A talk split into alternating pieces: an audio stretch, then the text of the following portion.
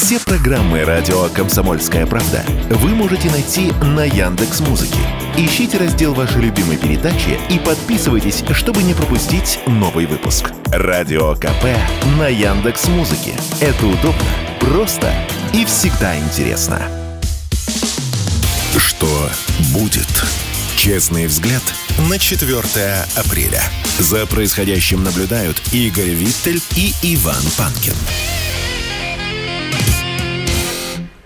Иван Панкин, Игорь Виттель. Я напоминаю, что в YouTube на канале Радио Комсомольская правда идет прямая видеотрансляция. Подписывайтесь на канал, ставьте лайк под э, трансляцией.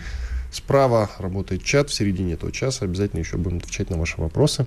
Ну и, разумеется, я не могу не сказать, что в разделе комментариев, жалобы, предложения, темы гостей оставляйте, пожалуйста, с удовольствием. Прислушаемся, работают все наши соцсети, от телеграм-канала «Радио Комсомольская правда» до групп в ВКонтакте и в Одноклассниках. И там э, видеотрансляция тоже дублируется. Если вы, кстати, любите больше слушать, не смотреть, то милости просим вас на любые подкаст-платформы. И их сотни, десятки, как минимум десятки. А вообще, наверное, даже больше сотни. А, так вот, есть основные. Это Google подкаст, Яндекс Музыка, Apple подкаст. Пожалуйста, подписывайтесь на шоу «Что будет». И будет у вас все хорошо. Ну, а мы продолжаем наш эфир. К нам присоединяется Владимир Шиповалов, политолог, заместитель директора Института истории и политики МПГУ Московского педагогического государственного университета. Владимир Леонидович, здрасте. Здравствуйте. А мы с вами хотели вступление в НАТО Финляндии обсудить. Ну что, кстати, он, по-моему, сегодня даже состоит, вчера сказали. А там Столтенберг очень... сказал, что вступаем э, завтра. Что, там, ты знаешь, я вчера, и, и, вот прежде чем Владимир Леонидович ответит, я вчера ознакомился с процедурой, там при, порядка 20 не формальных, а церемониальных шагов. Там кладется договор в депозитную ячейку в Америке, оттуда его там забирают, кладут другой, согласие Турции и так далее.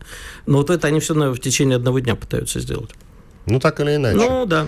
Так это плохо или по барабану? Скажите, пожалуйста, Владимир Леонидович, так вот сходу да. начнем просто. Да, вы знаете, я напоминаю на всякий случай, что сегодня 4 апреля, и ровно 74 года назад э, была создана организация НАТО, Североатлантического договора, э, которая, по сути, именно создание организации НАТО э, является началом холодной войны, поскольку до создания организации НАТО Советский Союз, США, Великобритания и Франция были союзниками. Союзниками. Никто не отменял антигитлеровскую коалицию. А потом э, э, часть союзников объединилась против своего союзника СССР. И с этого момента начинается холодная война. А весь период своего существования НАТО расширялось. Расширялось, э, в общем-то, только на восток. Никаких других, э, так сказать, маршрутов расширения Э, НАТО не было. И вот теперь э, для э, НАТО настал еще один, так сказать, этап расширения. 31-й, 31 пошел. 31 член НАТО входит в состав организации, это Финляндия, а изначально в НАТО было только 12 стран. А, на, так сказать, подходе Швеция, но со Швецией история гораздо более запутанная и сложная. Что касается вхождения Финляндии, конечно, для России это определенная проблема, потому что э, Финляндия имеет с Россией очень серьезную границу, э, потому что Финляндия расположена в непосредственной близости к важным культурным промышленным центрам России, таким как Санкт-Петербург прежде всего, и, конечно, финская, э, так сказать, принадлежность к НАТО – это э, достаточно серьезная угроза. При этом хочу подчеркнуть, что на самом деле и Финляндия, и Швеция уже достаточно давно имеют военные договоры с НАТО и проводят совместные военные учения. И этот факт мы тоже должны учитывать. То есть это не ситуация, что вдруг неожиданно Финляндия возжелала, так сказать, принять участие в НАТО. А, Финляндия – это псевдонейтральная страна уже на протяжении нескольких лет, поскольку она имеет э, очень тесные отношения с НАТО. А что для нас э, э, несет угрозу? Естественно, размещение Финляндии натовских, американских военных объектов – Э, прежде всего ракет, гипотетическое размещение, пока этого не произошло, но это очевидно э, возможно. А что для Финляндии несет э, вхождение, официальное вхождение страны в НАТО? Конец прекрасной эпохи.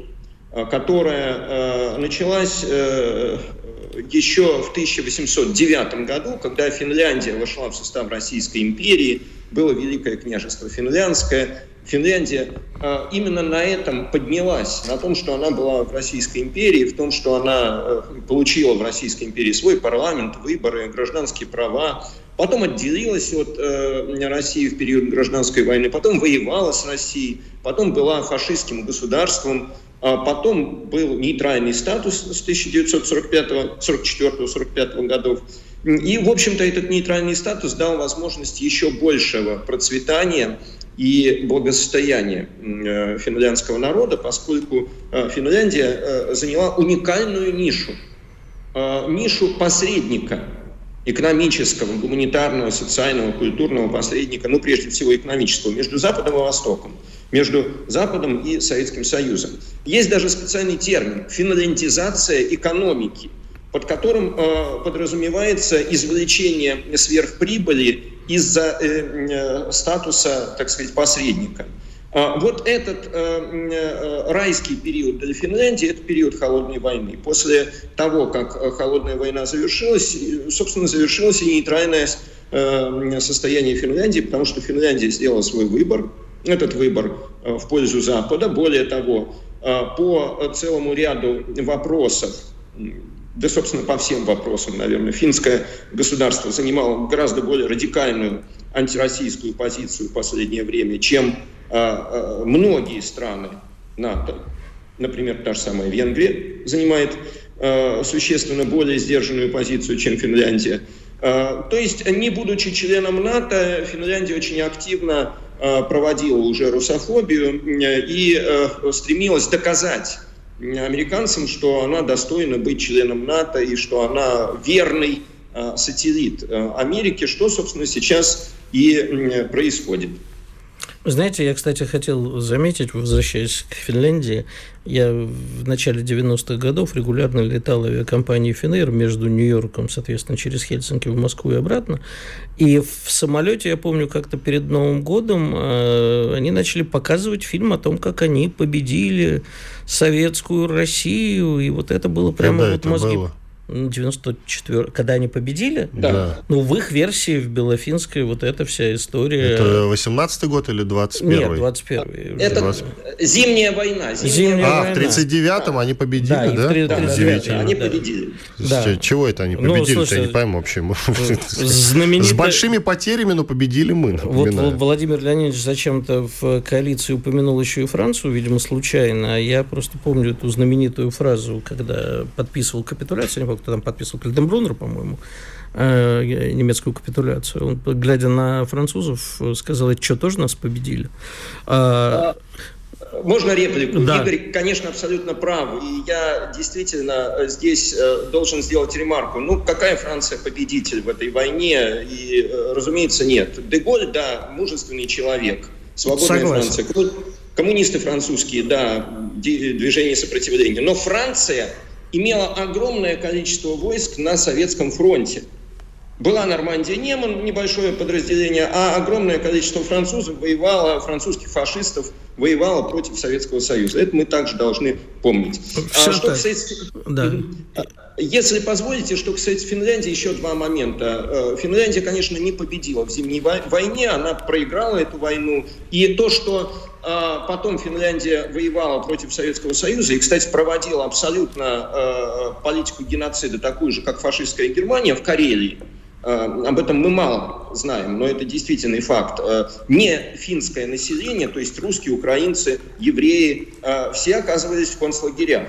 Э, Те, кто жили в Карелии на оккупированной Финляндией территории, это абсолютно фашистское государство на тот момент времени, э, несмотря на то, что им руководил белый генерал Ман- Маннергейм, но тем не менее а- оно проводило абсолютно идентичную Германии э, политику. И здесь мы просто должны поразиться тому великодушию, которое было у Советского Союза, который не стал мстить Фин- э, Финляндии, финскому народу за э, блокаду Ленинграда, за геноцид э, в Карелии, а который проводил э, э, Советский Союз, в общем-то, пощадил Финляндию. Ну, были свои геополитические Согласен. интересы, воз- возможно, исторически. Владимир Ильич, но вопрос был в другом. Я вот все пытаюсь к нему подобраться, раз уж мы заговорили про юбилей НАТО. А были ли они... Не когда... юбилей. Годовщина. Да, годовщина, да, простите. Э, были ли они вообще когда-то, ну, я не беру Вторую мировую войну, в которой они были ситуативными союзниками, но, в общем, нашими руками победили Гитлера. Я ни, ничуть не пытаюсь обесценить их роль во Второй мировой войне, но все-таки. Но, по-моему, давно раскрыты все планы уничтожения Советского Союза американских. К 1949 году, э, по-моему, все было готово для того, чтобы Советский Союз перестал существовать. Поэтому говорить о них как о союзниках, из чего началась холодная война, я бы их вообще так не рассматривал. Просто ежели бы не было Второй мировой, то, в общем, против нас давно бы выступил коллективный Запад. Как он, в общем, и выступил. У нас минута до конца а, части. Да, это, да, это действительно так. И давайте вспомним уж э, все, э, всю, так сказать, логику событий. А, только после того, как фашистская Германия напала на Советский Союз, Э, формально, спустя некоторое время, западные страны э, стали союзником Советского Союза, но всячески оттягивали э, свое вступление в войну, реальное вступление в войну. А этого, конечно, Владимир Леонидович, давайте вот... после перерыва, потому что это очень большая тема, прервемся буквально на несколько минут. Владимир Шаповалов, политолог, заместитель директора Института истории и политики МПГУ Московского педагогического государственного университета, Иван Панкин, Игорь Виттель. Сейчас сделаем, да, действительно, двухминутный небольшой перерыв. После этого вернемся в эфир и продолжим. Оставайтесь с нами на радио «Комсомольская правда». Ну или смотрите трансляцию на нашем YouTube-канале. sportkp.ru О спорте, как о жизни. Что будет? Честный взгляд на 4 апреля. За происходящим наблюдают Игорь Виттель и Иван Панкин. Панкин Виттель и Владимир Шаповалов, политолог, заместитель директора Института истории и политики Московского педагогического государственного университета. А, Владимир Леонидович, э, мы вот с вами обсуждали, напомню, про союзничество. А, да, если, если можно, если, если мы продолжаем, то, конечно, я хотел подчеркнуть, что никакого союзничества реально не было. В межвоенный период после революции и гражданской войны а, и практически вплоть до а, Великой Отечественной войны страны Запада были противниками Советской России. И э, сразу же, сразу же, абсолютно сразу же после э, победы и даже до победы уже э, э, готовились планы нападения со стороны Запада на Советский Союз, знаменитый план «Немыслимое», собственно, и демонстрация силы ядерного оружия Хиросима и Нагасаки, это же направлено в том числе и против Советского Союза, уже вербовались бывшие фашистские Э, преступники э, в Германии для того, чтобы уже формировалась, по сути, э, немецкая армия, для того, чтобы при помощи этой немецкой армии напасть на Советский Союз, но теперь уже под руководством Соединенных Штатов. Уже разнообразные лесные братья и бандеровцы переходили под контроль от Берлина к Вашингтону. То есть, по сути, Э, после того, как э, э, вот этот очень короткий, очень временный период, очень вынужденный для Запада период формального союзничества, который был между Западом и Советским Союзом, завершился, уже началась подготовка к противостоянию нападению на Советский Союз. Скажите, пожалуйста, а мы можем вообще относиться к НАТО, ну, как изначально было, что НАТО первоначально был задуман как оборонительный блок? Ни в коем случае. НАТО никогда не было оборонительным блоком. У них есть, конечно, э, э, доктрина, э, в соответствии с которой они заявляли изначально, что они сдерживают Советский Союз, но все с точностью до наоборот. А всегда первые действия совершал Запад. А Запад создал НАТО, и только спустя пять лет Советский Союз создал свой военный блок, организацию Варшавского договора. Запад проводил учения, Запад создавал ядерное оружие, Запад проводил провокации и э, те или иные военные акции, операции и нападения. Ну и, наконец, самое важное, то, что э, НАТО – это э, самый агрессивный блок. А самым большим военным бюджетом в мире за всю историю, мировой, мировую историю, самым большим количеством военных а, операций. Все эти военные операции, без исключения, проводились на чужой территории. не на территории стран НАТО. И э, поэтому изначальное э, заявление о том, что якобы мы оборонительный э, союз, оно гроша ломаного не стоит, никак, ни о какой обороне речь не шла. Постоянно НАТО использовалось для расширения и захвата новых территорий.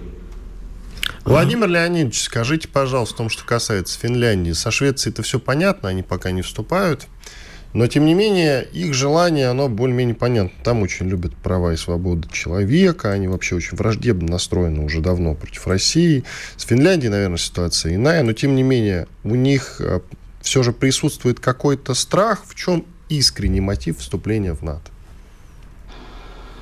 А, что касается Финляндии, то, э, конечно, здесь э, ситуация следующая – а, безусловно, для финского народа это а, абсолютно а, проигрышный вариант, потому что Финляндия теперь будет в состоянии конфликта, эскалации конфликта с Россией. Ни, ни к чему хорошему э, для Финляндии это не приведет ни в экономической сфере, ни в сфере безопасности. Но при этом нужно иметь в виду, что финское правительство и в целом коллективный Запад э, проводил очень активную информационную войну против России, воздействуя на население Финляндии и формируя, манипулируя общественными настроениями и формируя антироссийские настроения на протяжении даже не лет, а десятилетий.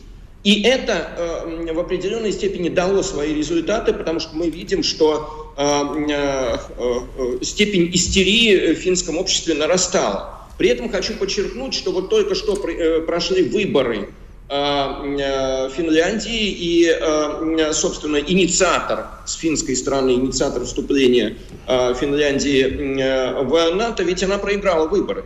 Она проиграла выборы, об этом мы тоже должны Э, знать. И несмотря на то, что партия победившая заявляет о том, что она будет, конечно, проводить дальше курс антироссийский, тем не менее, сам факт того, что вот э, госпожа Марин, которая прославилась также своими э, пьяными танцами э, и тем, что она занимала анти, явную антироссийскую позицию, она выборы проиграла. Это свидетельствует, в общем-то, о том, что все-таки у э, финского э, народа есть определенные, определенные сомнения позиции. Ну, я думаю, что пьяные танцы можно и как раз заслугу поставить, а не в минус. Один вопрос. А я только уточню маленький нюанс еще по поводу вот этой Санны Марин, да, премьерки финской. Она же ездила на похороны нацистского преступника. Ну, в смысле, одного из тех людей, кто нынче воевал против России. Вместе с Зеленским там стоял.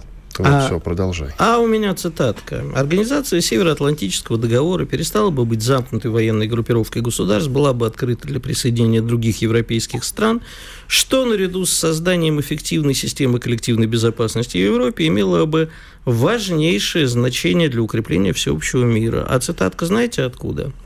Это наша заявка на вступление в НАТО в 1954 году. Владимир Леонидович, мы это для чего сделали? Чтобы в случае формального отказа очевидного э, создать свой, свой блок? Или у нас были действительно какие-то иллюзии?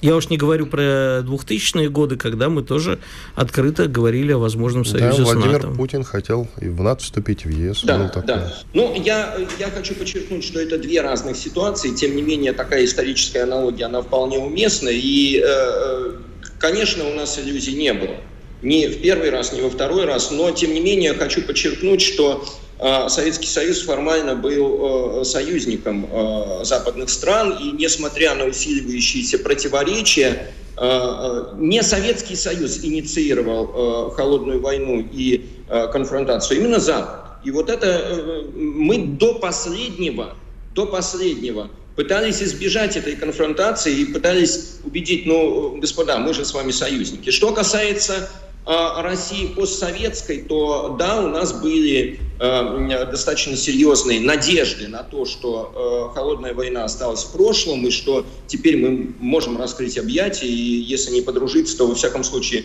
придерживаться э, принципов мирного сосуществования. Но для стран Запада это было абсолютно не нужно. Им не нужен был партнер Россия, им э, необходимо было, чтобы Россия не существовала, или чтобы Россия была полностью подчиненной второстепенной страной, а лучше, если бы России было несколько.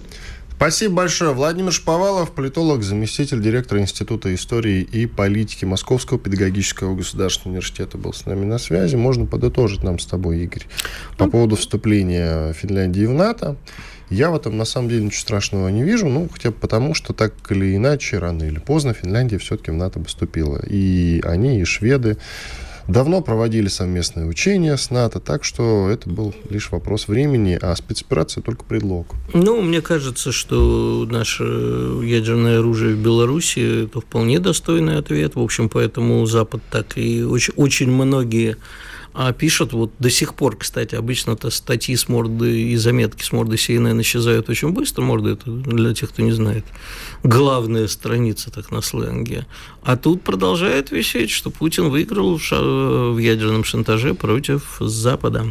И вот что я тебе еще хочу сказать. Болтон, который в последнее время говорит исключительно разумные вещи. Советник Бывший Трампа, советник, да. да а он говорит, слушайте, ребята, ну, а что вы все про это? И он, и, по-моему, Киссинджер сказали, а что вы все это про э, оружие в Беларуси. У русских давно в Калининграде ракеты. Поэтому я думаю, что да, конечно, неприятно, когда близко к Ленинграду, к Петрозаводску, к другим нашим любимым городам приблизили. Но я думаю, что я надеюсь, что речь об этом не пойдет. Смотри, ты говоришь про то, что хороший ответ – это ядерное оружие Беларуси, ну так они и Финляндии его могут сейчас выставить. Правда, да, финны, финны, конечно, сопротивляются, но так или иначе в перспективе могут Ты, поставить э, тоже что-нибудь. Понимаешь, основной такой мейнстримовский э, не хочу называть селюками, да, ну, хуторянина финского все годы было, слушайте, вы нас в свои разборки не, не втягиваете, мы тут с русскими рядом живем, и вот нам совсем не нужно, чтобы из разборок Америки с Советским Союзом на, на нас полетели э, ядерные ракеты. А поэтому и долго не втягивали. Я более чем уверен, что основная масса э, финнов, людей абсолютно хуторских, глубоко сельских по своей ментальности, а, она по-прежнему такова. Слушайте, у нас еще алкоголь дорогой. Понимаешь, вот главное же, что случилось.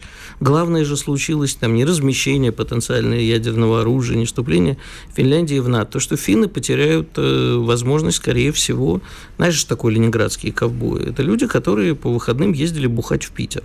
Ну, потому что у них алкоголь дорогой в Скандинавии, и в Финляндии, и в Скандинавии и остальное. А поэтому вот теперь они понесут очень тяжелую потерю, не напьешься теперь в Питере.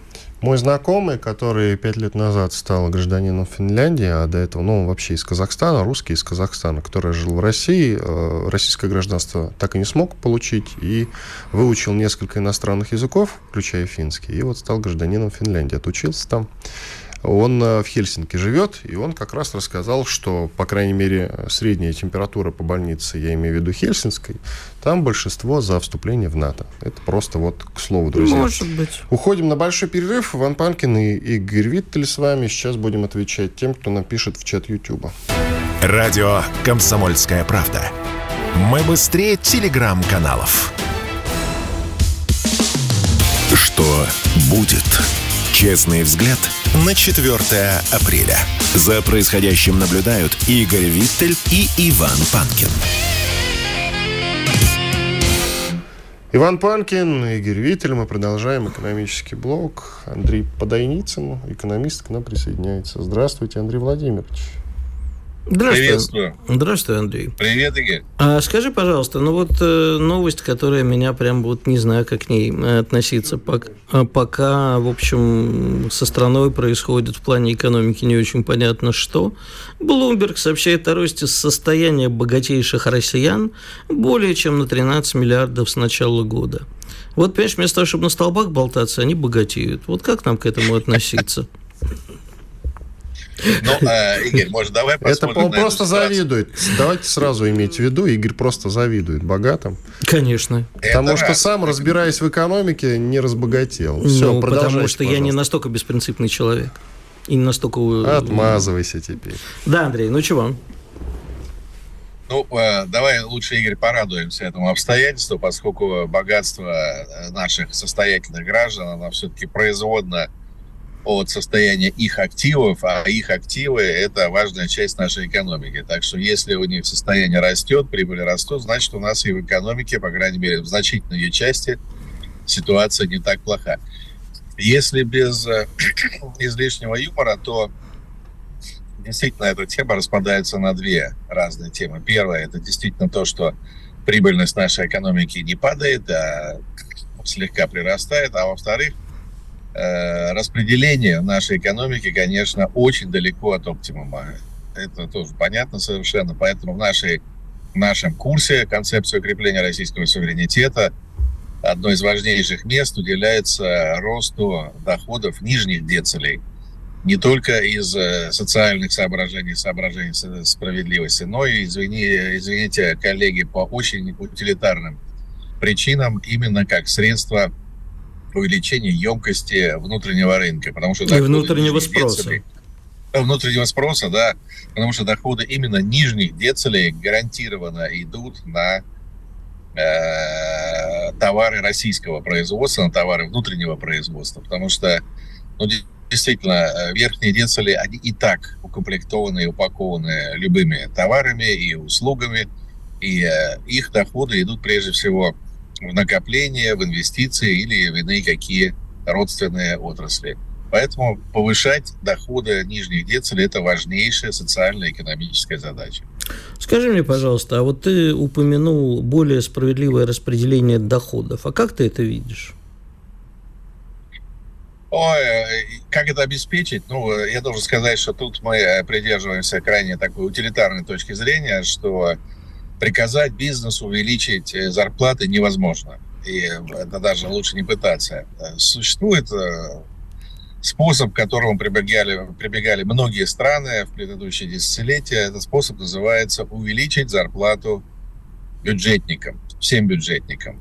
То есть всем тем, которым платит государство. Это и военнослужащие, и полиция, и чиновники, и врачи, и учителя – и, и так далее. То есть все, кто получает зарплату из бюджета. Э, надо повышать им зарплаты постоянно, заметно. Пенсии, кстати говоря, очень важная э, тема для повышения доходов.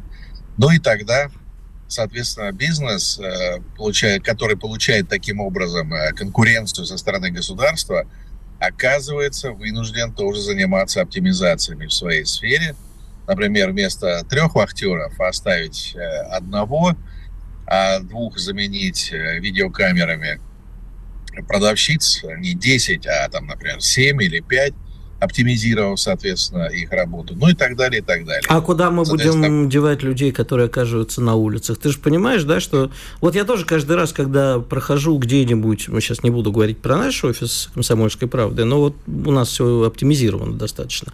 Но вот часто захожу куда-нибудь, сидят три охранника, смотрят э, телевизор, играют в телефон, абсолютно непонятна их функция. А если это все оптимизировать, у нас же огромное количество так называемой скрытой безработицы. То есть люди, которые, по идее, должны бы работать, находятся практически на бессмысленных рабочих местах, потому что ничего серьезного они не остановят. Никакой, к сожалению, и меня безумно там возмущает и вообще и в школах, и в детских садах. Я считаю, что нужно усилить, э, конечно, с одной стороны, охрану, сделать ее более эффективной. Но вот этих людей, ну, хорошо, они окажутся на улице улицах. Искусственный интеллект заменит там продавцов, э, таксистов беспилотные автомобили. Это миллионы людей, которые просто окажутся на улице. Им что, безусловный базовый доход просто выдать? Не, ну, не, ну, во-первых, безусловный базовый доход тоже неплохая вещь, которую надо думать системно и рассчитывать. Но на самом деле, как показал прошлый год и как показывает начало этого года, единственный серьезный дефицит, который наблюдается в Российской Федерации, это любой бизнес скажет, это кадровый дефицит. Другое дело, что спрос на кадры у нас весьма э, имеет весьма характерную э, структурную составляющую. Действительно, много людей, которые окажутся э, без прежней малоквалифицированной работы, они автоматически э, в новые производственные процессы включиться не могут. Они должны как минимум получить другую квалификацию. Но и это ничего не все. Дело в том, что я вот помню, э, я не знаю, говорили мы с вами в эфире или нет, прекрасный разговор с одним моим близким другом, который возглавляет HR на одном очень крупном российском предприятии на юге страны. вот он мне говорил, что он и э, э, стипендию платит, и общежитие предоставляет тем, кто хочет работать на, на заводе, и э, гарантированная работа, и тем не менее обращаются к этому его сервису единицы. Я говорю, ну давай обратимся к абсолютным величинам. Сколько ты платишь на своем заводе? Он говорит, ну на входе сразу 50 тысяч с быстрым повышением до 60 до и 70 тысяч. Я говорю, хорошо, а если люди не идут к тебе на завод, что они делают? Он говорит, ну да, ты прав, они идут э, работать, э, строить теплицы, строить дома, подрабатывать на стройке э, дорог и так далее. То есть у них огромная возможность где-то подработать, работая причем не полный рабочий день или не полную неделю, а 2-3 дня, выбирая собственные графики, при этом они почти гарантированно имеют доход в размере 80-90 тысяч рублей в месяц. Это не сильно напрягаясь. Если же они работают, как э, на заводе, с утра до вечера по 5 дней в неделю, то доход легко выходит за рамки 100 тысяч. Ну окей, страны. хорошо, предположим, он а, завтра для того, чтобы быть конкурентоспособным на этом рынке, делает им зарплату, ну вот так вот, я э, в порядке бреда, 150 тысяч. И у него тут же перестает быть конкурентоспособной его продукция. Правильно? Нет, это не, не, это не совсем так. Как Дело нет? все в том, что ну, вот так, потому что вот у меня есть два близких очень товарища, оба большие специалисты по э, увеличению эффективности микроэкономики, то есть увеличению эффективности предприятий, не меняя э, станочный парк, не меняя оборудование, не увеличивая производственной площади, ничего. Просто за счет другой организации работы внутри самих предприятий. Вот. Каждый из них, каждый из них э, имеет за спиной опыт десятков, десятков, многих десятков реализаций, таких реорганизаций на предприятиях. И э, в каждом случае объем производства вырастал на пол, в полтора раза, в два раза, в пять раз и так далее. То есть никакого падения выручки и прибыльности не происходило. Бизнес просто оказывается вынужден в этом случае – оптимизировать и по-иному организовать производство. Это не какие-то абстрактные слова, это совершенно конкретные вещи, которые касаются огромного количества предприятий. А давай мы их в эфир позовем, может быть, не утренние диалоги с ними запишу. Вот просто мне страшно с интересно. Как... да, это, пря- это прямо интересно. Но я тебе просто хочу напомнить еще одну историю, которую я тебе однажды в дружеском, так сказать, застолье рассказывал, про то, как в Израиле частично в некоторых местах попытались ввести безусловный базовый доход. А знаешь, что, знаешь, что произошло? Ну вот, например, э, полностью исчезли и официанты, и официантки. И они сказали, ну просто, ну да, мы будем получать меньше, но будем гарантированно и делать ничего не надо. Будем лежать на пляже. Такой эксперимент был в Финляндии не так давно, закончился не очень хорошо. На велфере они пожили, и да, действительно, ничем хорошим это не закончилось. Старчались наверняка. Я-то же безусловный касается... базовый доход. Просто вот практика применения пока показывает такое. Не так, это совсем не так. Дело в том, что практик применения безусловного базового дохода в стране, в мире было очень много. И были африканские, азиатские э, примеры. И я просто много лет назад еще вникал в эту тему. Обычно совокупный итог от применения, безусловно, базового дохода оказывается очень интересным и очень позитивным. Другое дело, что этот безусловный базовый доход не может быть применен сам по себе. Это только одна из мер в некой системе. Но это всегда так. Знаете, когда лечишь организм, когда начинаешь лечить отдельно желудок, забыв про то, что желудок – это часть единого организма, то желудок на какое-то время улучшает свое состояние, но зато подсаживаются многие другие органы, или их функциональность там изменяется и так далее. Так и здесь. Безусловно, базовый доход может применяться исключительно как часть общей системы. Нельзя лечить отдельный орган, забыв о том, что он является частью большого организма, только и всего. Действительно, если у людей появляется возможность вообще ничего не делать, у них нет стимула для дальнейшего какого-то продвижения, то, ну, хорошо, тогда будет, соответственно, стимулирование э, бездеятельности. Хотя опыт говорит о том, что люди по натуре своей существа такие, что им нужно заниматься чем-то интересным и полезным. Подавляющему большинству из них. Подавляющему большинству. А те, кто не склонен к участию в производительных процессах, они есть в любом обществе. Но пусть у них будет возможность ничего не делать, получать какие-то небольшие деньги, но зато за счет этого не мешать всем остальным. Извините Спасибо. за так непрямую. Спасибо, Спасибо, Андрей. Андрей Подойницын, экономист, был с нами на связи. Благодарим за участие в нашем эфире. Делаем сейчас небольшой перерыв. Через две минуты после полезной рекламы и хороших новостей продолжим. Оставайтесь с нами. Радио «Комсомольская правда». Никаких фейков, только правда. Что будет? Честный взгляд на 4 апреля. За происходящим наблюдают Игорь Виттель и Иван Панкин.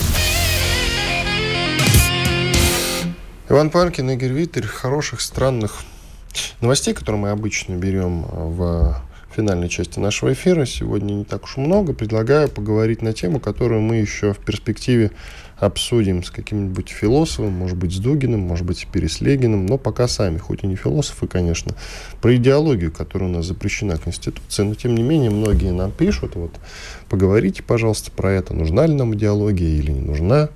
Давайте для начала разберемся, что такое идеология. Вот это очень важно. И мы имеем только один пример – по-моему, вообще в истории. Хотя даже полтора. Ну, один – это коммунистическая идеология, понятно, все мы ее помним. Это раз, отодвигаем в сторону. Я больше никаких идеологий не знаю. Можно ли назвать, допустим, капитализм идеологии. Не уверен. Нет. Ну вот, не уверен. Но... Подожди, подожди, очень важный момент. Я знаю еще одну идеологию. Это ненависть к русским. Вот э, очень преуспела Украина.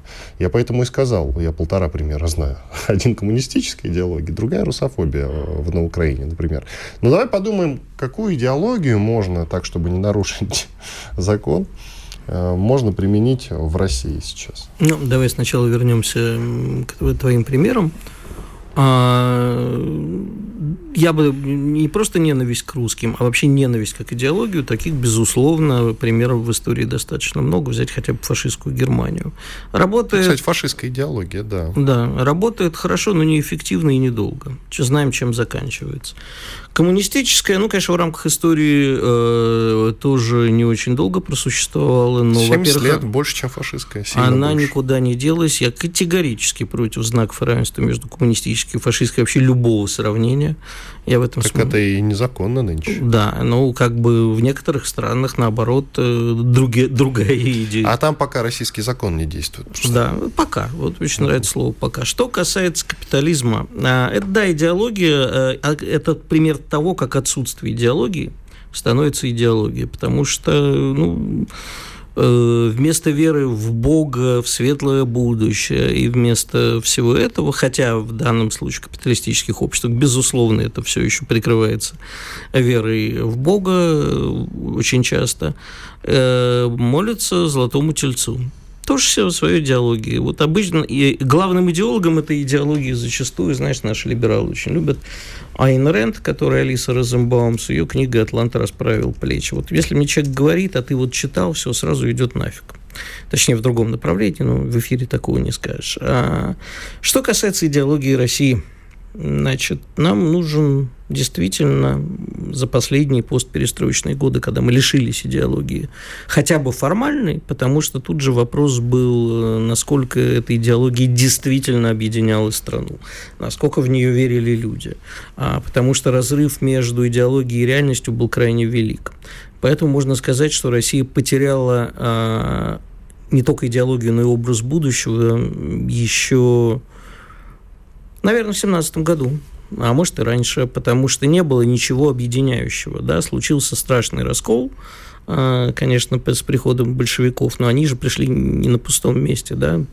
Царский режим перестал удовлетворять вызовам времени, поэтому и рухнул. Пришли большевики со своей идеологией, кто-то в нее верил, кто-то ненавидел, страна раскололась на две части, потом враги советского режима практически там оказались все за границей, внутренние враги вели себя тихо в основном. Э, и, в общем, когда произошло разочарование, и, ну, вот в, в мои годы, 60-е, 70-е прошлого века, народ уже ни во что не верил. Это был вот такой запредельный цинизм. А просто играли по правилам, которые были приняты. Ну вот, да, играем в то, что как бы вот есть некая коммунистическая партия, для карьеры нужно в нее вступать, приходить на собрания, произносить правильные слова. Но даже у самых высоких чинов они все прекрасно понимали, чего стоят эти игры. У нас нету, к сожалению, ни идеологии, у нас нету общей идеи и, и образа будущего. И очень трудно, потому что даже если там была какая-то формальная идеология при Советском Союзе, то после этого идеология была одна. Э, золотой телец, э, вот те, кто могут зарабатывать, лишние должны уйти, э, ищите сами, где вам заработать, никакого социального государства, а у нас есть труба, вот, ну, условная труба, там, нефть, газ, металлы, мы все продадим, а за эти деньги, что нам нужно, купим на Запад, ничего своего не нужно. Когда выяснилось, что как бы мы отказываемся от этого, а что пришло на смену? Патриотическая идеология, для которых, а, понимаешь, для многих она несколько искусственная. Потому что, вот, кстати, об этом очень много писал Владлен Татарский, царство ему небесное, а о том, что как бы людям, просто вечным людям, которые оказались неудел, они нашли в себе смысл противостояния с Западом, с Украиной нацистской и так далее. Их просто вот дали такую идеологию. Верят они в нее? Кто-то там искренне считает, что верит. Объединяет ли это всю страну? Нет, к сожалению, не объединяет. Понимаешь, вот, вот мы можем почитать комментарии э, к нашему же чату, и мы увидим, какова вообще, каков раскол общества. Понимаешь, и то мы с тобой поганые либералы, то мы с тобой поганые, наоборот, правые. Вот нас народ не разбирает. Кто-то да поганые. Кто-то да поганые, да, понимаешь, им все время свойственно искать врага, и с этим врагом ничего не сделать. Я не говорю, что врагов нету, они существуют. Но помимо этих врагов существует общество, которое думает, часть общества, которое думает по-другому. Их что, теперь вешать всех, что ли? Ну, ты рассуждаешь на общую тему, а наша задача все-таки придумать концепт. Послушай, люди гораздо более умные, умнее нас – не придумали этого концепта, они его не видят. Все, понимаешь? зовем Дугина и Переслегина. Нет, хорошо, я только две вещи скажу. Я вижу будущее и нашу идеологию в социальной справедливости, в противосто... социализм, возвращение противостояние однополярному миру, а, и э, справедливость в том числе и внутри. Никогда олигархи богатеют, а народ беднеет, а когда все ради всех понять, что мы единое общество, и целью этого общества, вот тебе идеология, должно быть процветание всего общества и каждого члена в отдельности, и свобода для каждого общества, и для всего общества, и для каждого члена общества в отдельности. Вот это, на мой взгляд, это моя идеология. Я не знаю, объединит ли она страну. По-моему, нет. Кстати, вот нам пишут, что идеологии-то море, но, по-моему, я перечислил те, которые состоялись. Базовые которые, идеологии, ко- да. Которые взяты на вооружение государством. Это коммунистическая, вот фашистская ты добавил. Ну и капитализм, наверное, все-таки применим, потому что Америка на нем стоит. Ну, э, тут нет. Ну, а если еще какие? Есть, помог... значит, не идеология, есть как бы формат развития формат, общества. Формат, это нет, там какой-нибудь консерватизм, том... либерализм, не, не, не, не, это понятно. Не-не-не, подожди, я не про это. Ну, та же Финляндия, те же страны Скандинавии счастливые, Социаль... якобы, Норвегия. Социальные страны. Это капитализм с серьезной социальной нагрузкой. Да, огромные да. налоги, за счет чего обеспечивается социальная справедливость. Да. А работает хреново. Посмотри на Францию. Это, в принципе, они шли этим путем. А в Норвегии, ну, знаешь, очень интересно читать вот эти спра- э, списочки «Самая счастливая страна в мире». Если не знаешь, что в самой счастливой стране мира еще огромное количество самоубийств, если не бывать это никогда Швеция. в Норвегии. Вот если никогда не бывать в Норвегии большая, или да. в Швеции, и не увидеть это своими глазами, э, когда выходишь с утра у тебя наркоманов э, на площади какой-нибудь центральной огромное количество, бомжей полно, и, э, в общем, страна, которая себя не видит. А вот это Норвегия, это Швеция. За внешним фасадом благополучно... А красивый, конечно, безумно. Норвежские фьорды ничего красивее в жизни не видел. Выходишь на какую-нибудь площадь, а там наркоманы и бомжи. Красивее.